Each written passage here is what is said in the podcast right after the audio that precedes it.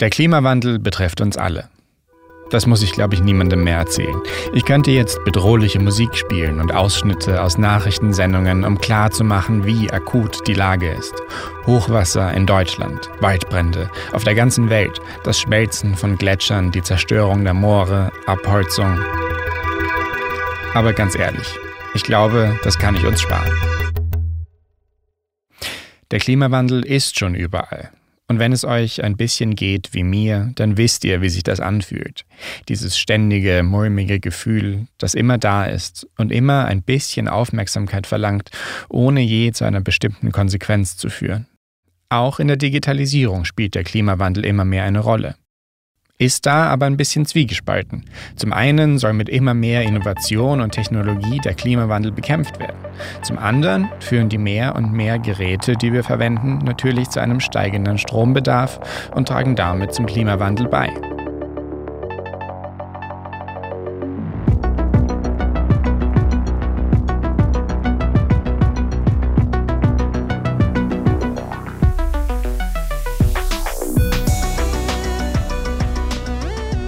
Wir wollen uns heute mal anschauen, wie man den Klimawandel aus netzpolitischer Perspektive betrachten kann.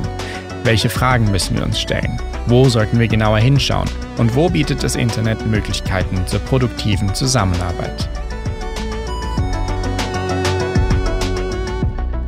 Das alles heute im Podcast. Ihr hört netzpolitik.org. Ich bin Serafin Dinges. Bleibt dran.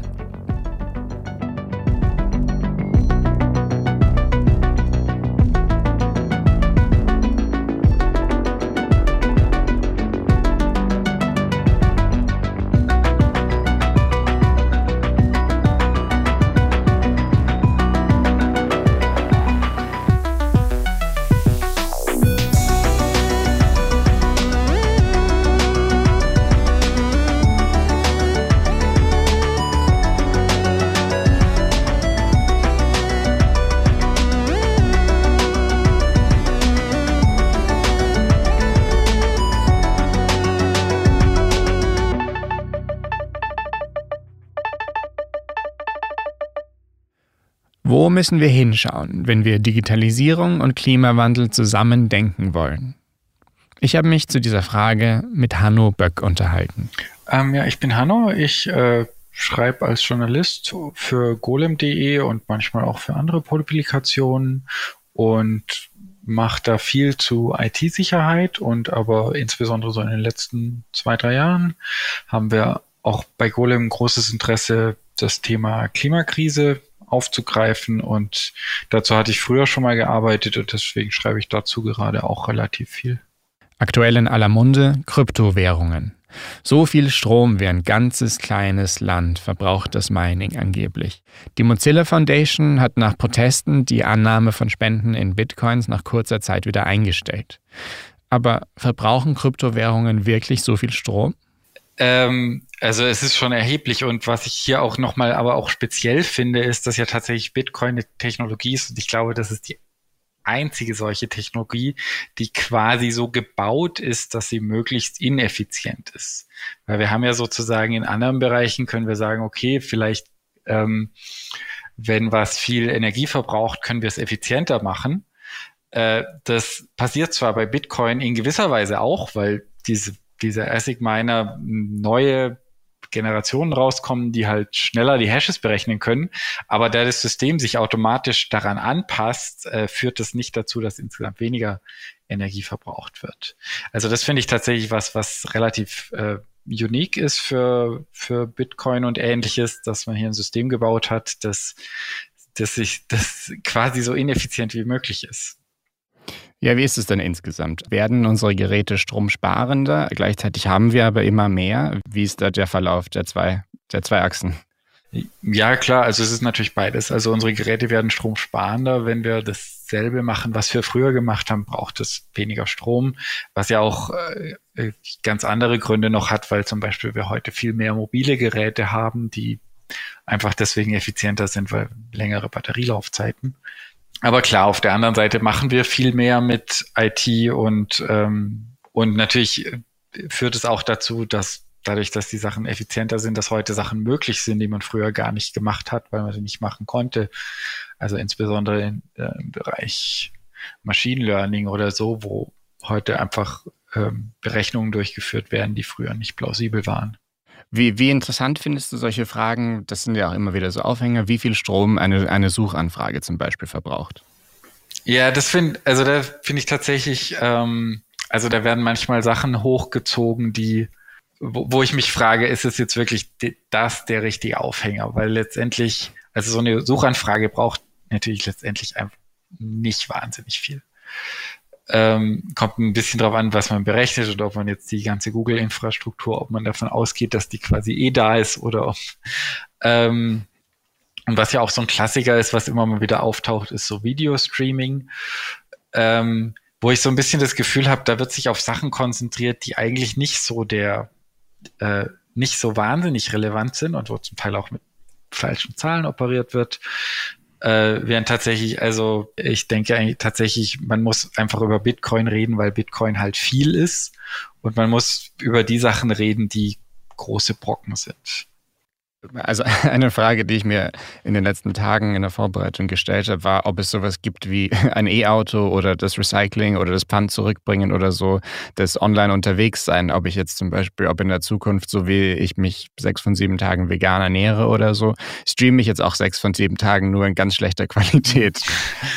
Ähm, ja, also ich, ich glaube, diese, diese Mikro-Sachen, da, da würde ich tatsächlich kein Ding drauflegen. Was man natürlich, also ich meine, man, man kann sich natürlich überlegen, wo, wo kaufe ich meine Dienstleistungen ein und wie gehen die mit dem Thema um. Das ist natürlich so ein bisschen auch das Problem, dass inzwischen quasi alle IT-Firmen sagen, dass sie ja äh, Klimaneutralitätsziele haben und wenn man dann drüber redet, wie ernst gemeint sind die, dann geht es sehr stark ins Detail, ist oft auch schwer zu beurteilen für den mhm. Einzelnen. Äh, was man auf jeden Fall machen kann, ist, ist zu Hause seinen Strom natürlich von einem ökologischen Anbieter kaufen wie sieht es denn so grundsätzlich aus mit Innovationen? Also schaffen wir es durch Innovationen im Technologiebereich den, diesen immer höheren oder vermehrten Energieverbrauch dann auch wieder zu rechtfertigen? Ja, also das ist natürlich super komplex und spezifisch. Ne? Also ich meine, mhm. viel ist ja auch mit der Digitalisierung so ein Versprechen verbunden, dass man da zum Beispiel, wenn ich eine Videokonferenz mache und dann irgendwo nicht hinfliege, ist das natürlich viel, viel besser aus Klimagesichtspunkten, mhm. klar. Äh, andererseits ist es natürlich so, wir haben jetzt diese Digitalisierungstechniken ja auch schon eine Weile und es führt jetzt eher nicht dazu, dass weniger geflogen wird. Also äh, da muss man dann schon auffangen. Also sind das nur Versprechen. Also es hat jetzt in der Corona-Pandemie, aber das hatte jetzt noch andere Gründe. Mhm. Aber so diese, also gerade das ist eigentlich so ein typisches Beispiel, ne? Dieses Versprechen durch äh, Digitalisierungstechnologie können wir uns irgendwelche Reisen sparen. Das scheint halt so nicht aufzugehen, weil ganz offensichtlich also die, die bis vor Corona die Zahl der Flüge einfach massiv nach oben ging nur und die Leute eher immer mehr reisen trotz Digitalisierung.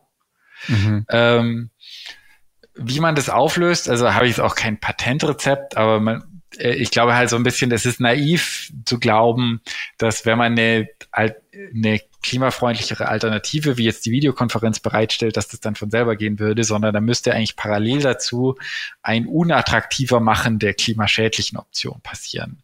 Und das sind dann natürlich immer sehr kontroverse Sachen. Also da müssten wir über sowas reden, wie Fliegen müsste viel teurer sein, müsste die realen ökologischen Kosten beinhalten. Ähm, ganz praktisches Beispiel. Bei mir im Haus wurden ähm, vor kurzem neue Lichtanlagen eingebaut. Das heißt, man klickt nicht mehr, man drückt nicht mehr einen Knopf, dann geht in allen Stockwerken das Licht an, sondern es gibt jetzt in jedem Stockwerk einen Bewegungsmelder. Wenn ich in, den, in diesen Stock gehe, dann geht da das Licht an. Also nur in dem Stock, in dem man gerade ist oder wo man durch muss. Also das ist mit Sicherheit eine Stromersparnis, weil wenn man nur im ersten Stock wohnt, hm, spart man sich äh, Strom für das Licht. Gleichzeitig wurden ja vermutlich Chips eingebaut, diese Bewegungssensoren hergestellt und so weiter, die in der Produktion Ressourcen und Energie kosten. Wie schnell rechnet sich so eine Veränderung? Macht das Sinn? Macht, also ich, ich sehe sowas dann und, und wie versuche ich diese Frage überhaupt zu beantworten? Kann man das so leicht berechnen? Weil ich sehe das dann und denke mir, keine Ahnung. Aber es wird sich schon wer was dabei gedacht haben. Also es wäre wahrscheinlich eine relativ komplizierte Berechnung und es ist auch bei solchen Ökobilanzen immer schwierig, was, was rechne ich da noch dazu und wo, wo mache ich irgendwie meinen Cut-off, wo ich sage, das kann ich jetzt nicht mehr berücksichtigen. Insgesamt glaube ich, ist das tatsächlich, das sind Dinge, die wahrscheinlich auch von der Menge so gering sind, dass ich nicht weiß, ob es wirklich wert ist, sich damit in, in größerem Maße zu beschäftigen. Also tatsächlich bei Beleuchtung kann man erstmal sagen, ähm, wir haben ja heute LEDs und LEDs waren ein Riesensprung. Also ich mhm. meine, gut, erst die Energiesparlampen waren ein großer Sprung, also weg von den Glühbirnen. Äh, das heißt, wenn ich heute noch mein Licht optimiere, da kann ich nicht mehr so viel gewinnen. Ähm, ob da jetzt die, die Produktion der Chips diesen Stromverbrauch auf, das wäre wahrscheinlich wirklich also sch schwierig zu berechnen. Ich habe auch keine, keine Baucheinschätzung hier jetzt. Ja, ja, genau, das verlange ich auch gar nicht von dir, aber es ist interessant, zumindest zu wissen, dass es gar nicht so einfach ist und offensichtlich auch für dich nicht so einfach ist. Ne? Weil, wie, wie, es wird ja dann doch oft immer wieder, wie hatten wir schon angesprochen, die Kosten der Suchanfrage oder die Kosten des Streamings werden irgendwie dann berechnet mit irgendwelchen Kilowattstunden und solchen Berechnungen und solchen. Aber immer wieder scheint dann auch das Ergebnis zu sein, das ist eigentlich wahnsinnig kompliziert und wir verstehen es auch gar nicht so richtig. Also es lässt sich gar nicht so richtig so gut abtrennen, wie das teilweise präsentiert wird, oder? Ja, ja, also ich meine, Ökobilanzen berechnen ist kompliziert und ich glaube, das ist auch was, wo also wo, ein hoher Anreiz ist, kre kreative Buchführung zu betreiben, weil also äh, ich meine, klar, ne, also wir haben jetzt, also wir hatten ja schon, also jede jede große Technikfirma, die was auf sich hält, sagt heute, sie, sie, sie haben Pläne für, dass sie bald klimaneutral sind. Mhm. Und dann muss man aber anfangen zu gucken, okay, was meint ihr damit eigentlich genau? Wie berechnet ihr das? Äh, dann haben die meistens irgendwelche Ausgleichsprojekte mit drin oder eigentlich immer. Und da äh, dieses ganze Geschäft mit den Ausgleichsprojekten, da ist sowieso äh, das kreative Buchführung beschreibt das, glaube ich, ganz gut, was da passiert. Mhm. Jetzt so als Journal, von Journalist zu Journalist, wie, wie kommuniziert man denn am besten die Risiken des Klimawandels überzeugend? Mhm. Wenn, weil alles ist so langsam und ist auch irgendwie in der Entwicklung sehr konträr zu unserer mehr sensationsbasierten Medienwelt, oder? Ja, ja, also es ist, das ist so ein ganz eigenes Thema, wo ich jetzt auch mich nicht so richtig als Experte fühle. Mhm. Ähm, es ist super schwierig, weil, also ja, wie du sagst, also so, so ja, auf langfristige Risiken reagieren Leute eher schlecht. Ähm, wir haben auch äh, eine lange Geschichte von einer wirklich einfach schlechten Medienberichterstattung zu dem Thema. Das muss man einfach so sagen. Also es gab einfach sehr lange die Tendenz, dass man auch Leuten, die jetzt behauptet haben, den Klimawandel gibt's gar nicht, dass die viel mehr Medienaufmerksamkeit erhalten, als das irgendwie gerechtfertigt war. Es gibt auch eben diese Diskussion um sogenanntes False Balance, wo ich, was wir jetzt auch bei Corona häufig hatten, wenn ich so sag, ja, wir haben hier den einen Experten, der sagt das eine und hier den anderen, der sagt das andere und dann kommt bei dem Rezipienten der Medien an, okay, die, die sind ungefähr gleichwertig. Während in der Realität ist es so, der eine ist ein absoluter Außenseiter, während der andere den wissenschaftlichen Konsens in dem Fach repräsentiert. Ne? Ähm, dann denke ich tatsächlich, also was ich total wichtig finde, ist das Thema äh, dort anzusprechen, wo es hingehört. Also wenn wir jetzt sowas haben wie die Flutkatastrophe im Ahrtal, da ist es relativ oft angesprochen worden, muss man sagen. Aber mhm. also für äh, also wenn Extremwetterereignisse sind, da gehört das einfach dazu als Thema. Es gehört aber, denke ich, auch dazu, wenn man über Flugverkehr redet, wenn man über, also gerade wenn irgendwie, keine Ahnung, Berlin Thema Flughafen ist immer ein großes Thema gewesen. Thema Flugverkehr und Klimawandel oft kein Thema. Ne? Ähm, ja. Ja. Äh, tatsächlich und so, ich kann ein bisschen sagen, mein ganz persönlicher Ansatz dazu ist halt, dass ich denke, äh, also der, dass ich halt, äh, ich meine, wir sind ein Technikmagazin, das heißt, das ist so ein bisschen der, der Zugang, den ich meistens zu habe, aber dass ich halt auch versuche, für, für das Thema an äh, in einen Bereich zu bringen, wo es vielleicht nicht so erwartet wird. Ne? Das ist ja jetzt nicht unbedingt das, was man von einem IT- und Technikmagazin erwarten würde, dass wir das, aber es kommt auch gut an. Also gerade so diese, weiß nicht, wir haben jetzt viel über Wasserstoff gemacht oder so, sowas wird auch, äh, scheinen unsere Leser zu mögen. Glaubst du, da haben wir bald große Vorsprünge? Oder dürfen wir auch, müssen wir auch hier wieder aufpassen, dass wir nicht uns einfach von Innovation äh, erhoffen, dass sie uns die Verantwortung abnimmt? Mm, Also die, die Sprünge waren ja schon enorm. Ne? Also wir haben bei, bei Solarenergie Wachstumsraten, die niemand vorhergesagt hat. Und ähm, wir, wir stoßen halt gerade in Deutschland so ein bisschen an die Grenzen von, von, naja, also will jetzt gar nicht sagen Akzeptanz, weil tatsächlich sind die Sachen meistens, die Mehrheit akzeptiert es eigentlich, aber es sind laute Minderheiten, die dagegen mhm. agitieren. Ähm, also ich glaube schon, dass die erneuerbaren Energien ein enormes Potenzial haben und dass das auch noch weiter besser wird und dass auch andere Technologien, also Batterietechnik und gerade und Wasserstofftechnologie, das fängt gerade erst richtig an, da, dass da viele Innovationen kommen werden. Auf der anderen Seite ist aber halt auch die Herausforderung einfach gigantisch und ähm, also es gibt so zu verschiedenen Branchen einfach Berechnungen, wo dann sowas rauskommt wie, wenn wir diese Branche klimaneutral haben wollen, dann brauchen wir nochmal so viel Strom, wie im Moment die ganze Gesellschaft braucht. Also da sage ich so, auf der einen Seite sehe ich, diese erneuerbaren Energien sind sehr, entwickeln sich sehr gut und, und damit kann man sehr, sehr viel erreichen. Aber auf der anderen Seite äh, äh muss man sich dann irgendwann schon fragen, wo, wo sind die Grenzen davon und was ist da plausibel zu erreichen? Worauf sollten in den Jahren, die jetzt noch auf uns zukommen, in denen das immer mehr Thema wird, worauf sollten die Medien und vielleicht auch wir damit selbst nochmal besonders achten? Hm. Ja, also für die Medien denke ich zum einen, das, das muss so stärker als so ein, dass es überall Thema ist, verstanden werden. Also, oder vielleicht jetzt nicht überall, aber in sehr, sehr vielen Bereichen. Also, ähm, dass man einfach sagt, äh, wenn wir über bestimmte Themen reden, dann muss da diese Frage mitgedacht werden. Ähm, und zwar überall da, wo es halt Sinn macht. Also wenn wir über Energie reden, wenn wir über alles, was in größeren Mengen Energie braucht, aber auch wenn wir über zukünftige Industrien reden. Und ähm, dann denke ich tatsächlich auch, es braucht mehr, mehr Fachexpertise. Also es sollte halt einfach nicht sein, dass ja, dass Pseudo-Experten angefragt werden, zitiert werden oder auch, dass man meint, halt, dass Journalisten müssen sich, wenn sie mit dem Thema zu tun haben, auch ein bisschen mit auskennen. Hanno Böck ist freier Journalist und schreibt für verschiedene Medien regelmäßig zur Verschränkung von Klima, Energie und Digitalisierung.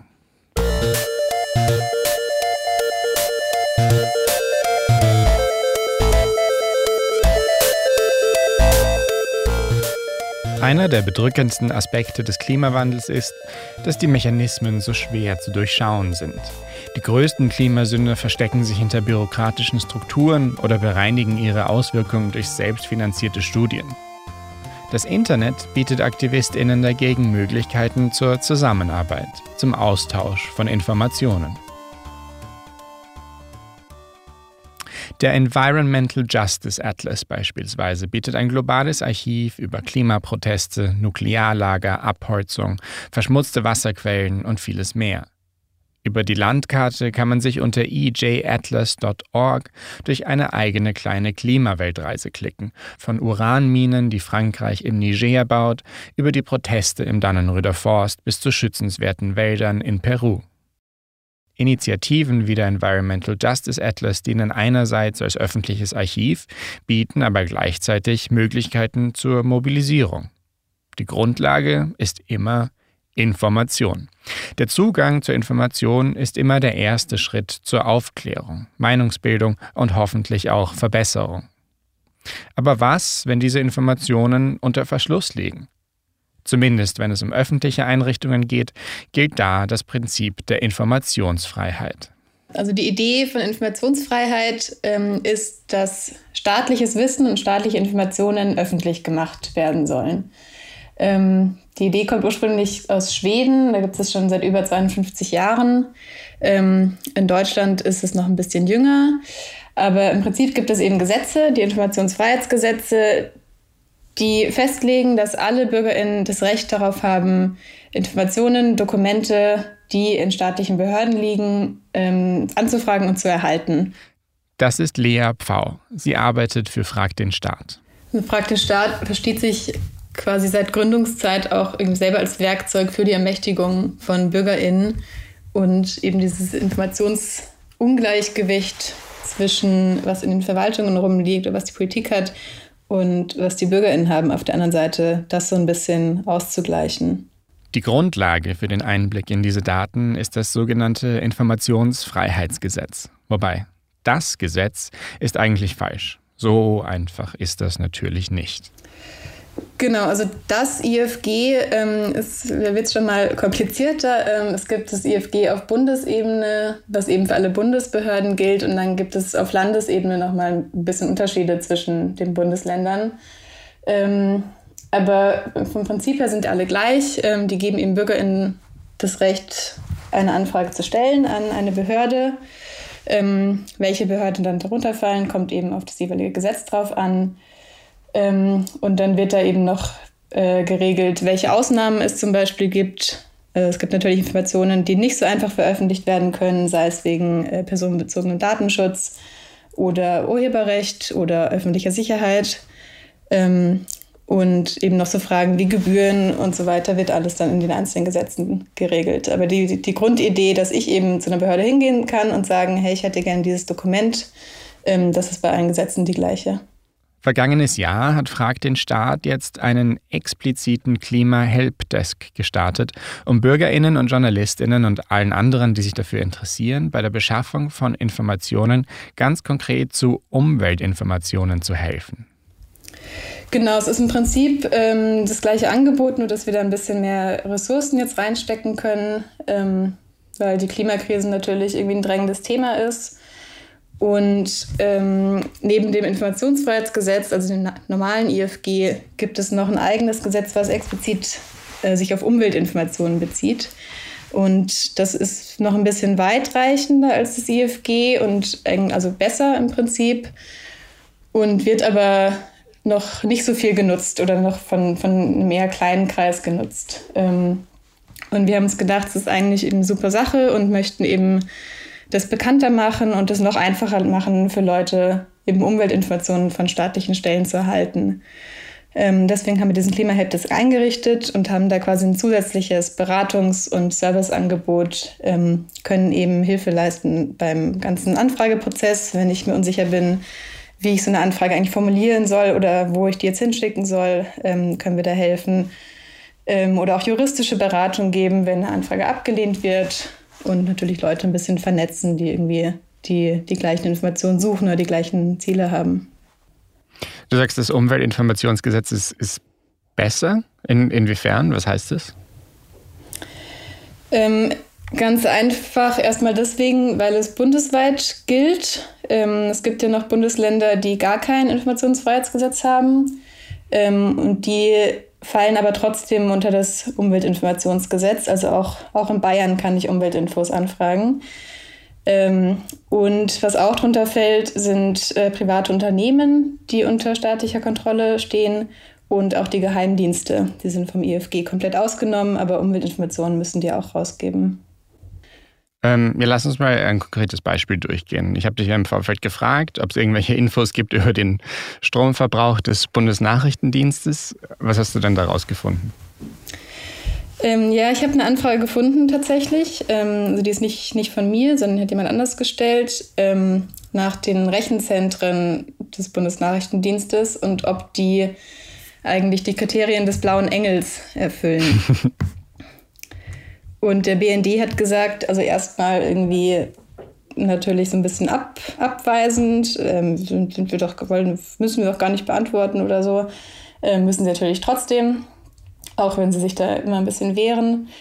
Ähm, und hat dann gesagt, ja, sie betreiben zwei Rechenzentren und sie, sie streben an, diese Kriterien zu erfüllen, aber können das noch nicht komplett umsetzen. Und mehr Informationen dazu wollten sie dann auch nicht rausgeben. Trotzdem interessant finde ich, dass da auch noch was drinsteht mit irgendwie so maximale Auslastung, dass sie dadurch sozusagen klimasparend sind, dass sie alle Rechner, die sie haben, konstant benutzen und voll auslasten. Ja, klar. So, so funktioniert das doch, oder?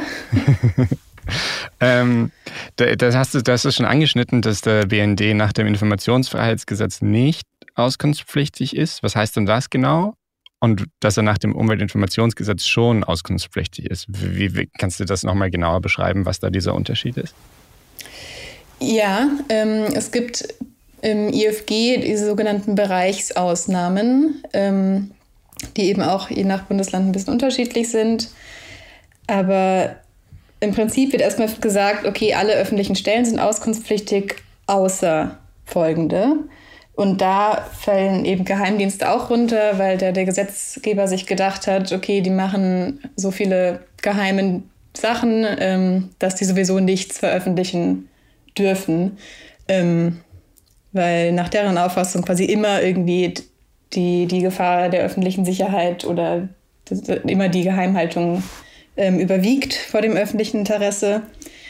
Ähm, bei Umweltinformationen ist es eben anders. Ähm, beim UEG, da fallen die Geheimdienste auch runter. Also sie müssen Auskunft geben nach dem UEG. Es gibt natürlich trotzdem noch diese Ausnahmen, ähm, dass nicht alles einfach so veröffentlicht werden darf, was sie da rumfliegen haben. Aber es muss eben begründet werden, warum bestimmte Informationen nicht veröffentlicht werden dürfen. Und die Geheimdienste sind eben nicht von vornherein ausgenommen. Also ich kann trotzdem vorher anfragen und dann müssen, dann müssen die trotzdem Informationen suchen und müssen selber prüfen, okay, können wir das jetzt rausgeben oder nicht. Und dann können nicht eben von vornherein sagen, nö, wir müssen gar nichts rausgeben. Und wie sieht das dann in der Praxis aus? Bei dem Blauer Engel-Beispiel sehen wir dann trotzdem, dass Sie sagen, das ist alles irgendwie geheim? Oder ist halt alles irgendwie kritisch für unsere Operationen, deshalb wollen wir das nicht äh, rausgeben? Kann man das dann in Frage stellen?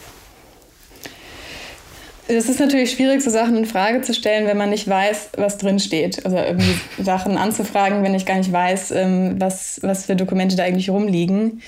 Ähm, aber ich kann das natürlich trotzdem in Frage stellen. Ähm, man kann einen Widerspruch, also es ist ein ganz normaler Verwaltungsakt, wo ich dann quasi auch einen Widerspruch einlegen kann und erklären, warum ich anderer Meinung bin ähm, und im Endeffekt auch klagen kann, ähm, was wir bei Fragten Staat auch äh, häufig und gerne tun, ähm, um eben klarzustellen, also von den gerichtlich klarstellen zu lassen, ähm, dass Behörden sich nicht immer der Auskunftspflicht, Auskunftspflicht entziehen können.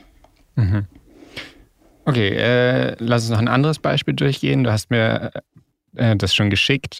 Ich habe jetzt eine Anfrage vor mir über die Abgase eines Dampfkraftwerks in Karlsruhe. Kannst du, also ist das so eine typische Anfrage und wie sieht denn so ein Ergebnis dann aus?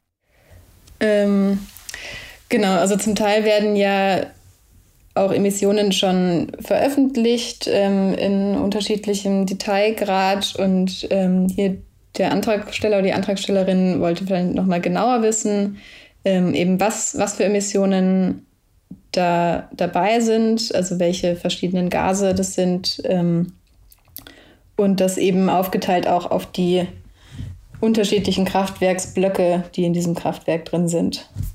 Ähm, und hat diese Anfrage aber nicht an das Kraftwerk selber gestellt, sondern an die zuständige Behörde, die da die, die Aufsicht quasi hat. Das ist die Landesanstalt für Umwelt in Baden-Württemberg eben, wo das Kraftwerk steht. Äh, in diesem Fall ist es tatsächlich eine Excel-Tabelle. Es ist im Prinzip nur eigentlich eine Auflistung eben nach Jahren, äh, 2008, 2019, 2020. Ähm, wie viel Kilogramm Kohlendioxid, wie viel Stickoxide, wie viel Schwefeloxide und so weiter ähm, dieses Kraftwerk ausgestoßen hat. Okay, das heißt, das ist jetzt eine erfolgreiche Anfrage zum Beispiel. Was kann ich dann mit den Ergebnissen machen zum Beispiel? Ja, also ist jetzt eine erfolgreiche Anfrage in dem Sinn, dass, dass eben die Information, die Vorlagen rausgegeben wurde. Ähm, vielleicht nochmal ganz kurz. Ähm, die Person wollte ja eigentlich wissen, eben aufgeteilt auf die, in die unterschiedlichen Kraftwerksblöcke. Ähm, das ist jetzt im Ergebnis nicht dort, aber das, das ist ein bisschen die Krux vielleicht ähm, bei Informationsfreiheitsgesetzen, dass ich nicht das Recht darauf habe, Informationen zu erhalten, die es gar nicht gibt, quasi. Also wenn, wenn diese Daten nicht erfasst werden, kann ich die Behörde nicht dazu zwingen, ähm, eine neue, neue Datensammlung ähm, zu erstellen oder die, neuen, die Daten neu aufzunehmen, sondern ich kann eben nur Informationen erhalten, die wirklich äh, vorliegen. Mhm. Gleichzeitig wäre es wahrscheinlich doch irgendwie logisch, dass wenn man die Summe aller Emissionen hat, dass man die Einzelteile davor auch an irgendeinem Zeitpunkt schon mal hatte, oder? Wahrscheinlich, ja. Also ich habe da ehrlich gesagt keine Ahnung, wie sowas gemessen wird. Ähm, ja, ich auch nicht. Das ist nur eine Ahnung. Ich habe ich, ich hab bei mir zu Hause einen Feinstaubsensor hängen ähm, von luftdaten.info, aber ich vermute, dass in einem Kraftwerk das nochmal ein bisschen anders aufgezogen ist.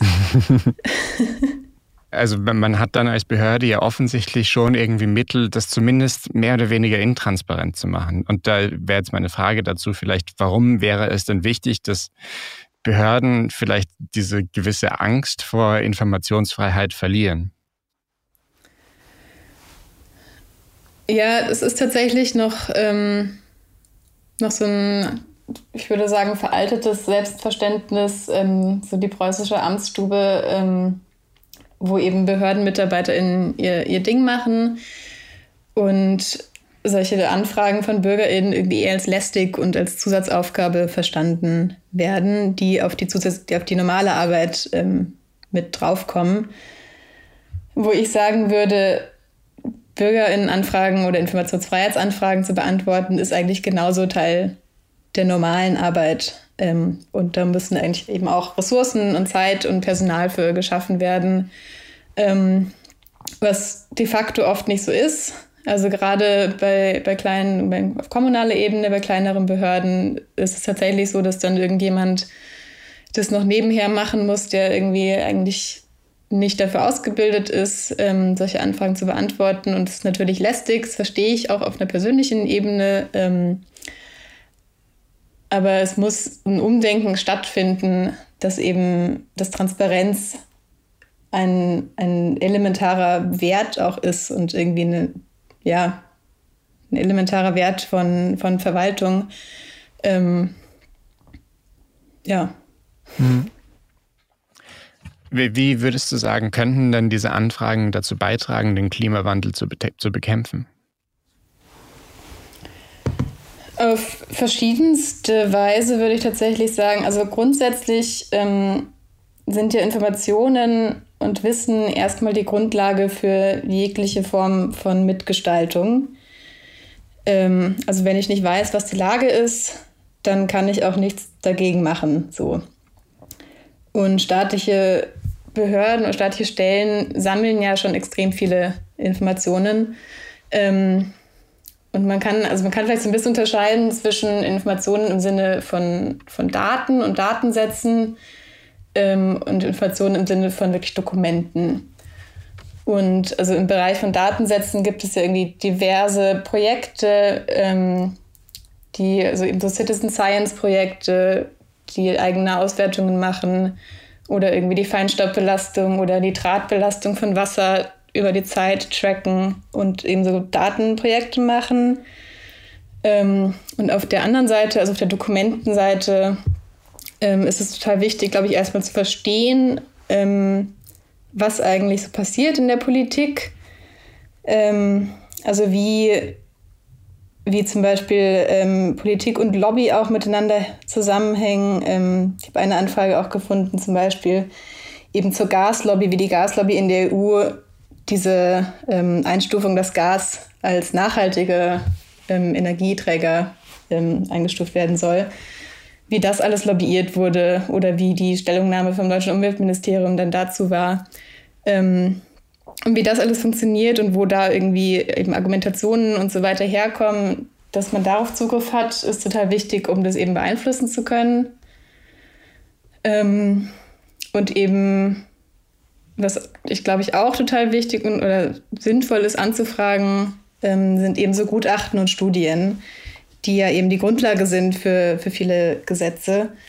Und da zu verstehen, okay, auf welcher Informationsbasis werden eigentlich Gesetze ähm, beschlossen oder entworfen und stimmt es eigentlich damit überein, was wirklich ähm, real passiert? Mhm. Ich hätte jetzt zum Abschluss noch eine Frage, die mich die letzten Tage mit diesem Thema so ein bisschen begleitet hat. Ähm, ich weiß nicht, ob du da eine gute Antwort drauf hast, aber ähm, ne, es gibt jetzt also so eine unglaublich komplexe Fülle an Daten und ihr helft, die bereitzustellen und zu organisieren und das ist natürlich erstmal toll. Ähm, aber wie verhindert man dann jetzt in dieser Informationsflut zu ertrinken und im Auge, im Anblick dieses Klimawandels ähm, ja, irgendwie komplett paralysiert dazustehen? Ähm, sich, sich verdeutlichen, dass man ja niemals alleine dasteht. Also ich muss ja selber nicht alle, alle Dokumente durchlesen, ähm, sondern kann, ich glaube, es ist total wichtig, bei sowas irgendwie so ein bisschen seine Nische zu finden ähm, und dann eben mit anderen Leuten, die andere Nischen haben, zusammenzuarbeiten. Ähm, und was auch total wichtig ist, ähm, was ich einfach persönlich total wichtig finde, ist, dass man bei, bei seinem politischen Engagement den Spaß nie verlieren darf. Ähm, ich glaube, es ist auch eine Maxime bei, bei Frag den Staat, dass wir immer Spaß bei der Arbeit haben. Ähm, ja, wir sind viele kleine Fische, ähm, die, gegen, die gegen den großen Hai, es doch dieses Bild, wenn, wenn wir uns so zusammentun, sind wir genauso groß. ja, vielen Dank, äh, Lea Pfau. Sehr gerne, Dankeschön. Lea Pfau ist Campaignerin für Frag den Staat und arbeitet für die Open Knowledge Foundation. Einen Gastartikel von ihr zum Informationsfreiheitsgesetz findet ihr auf unserer Website.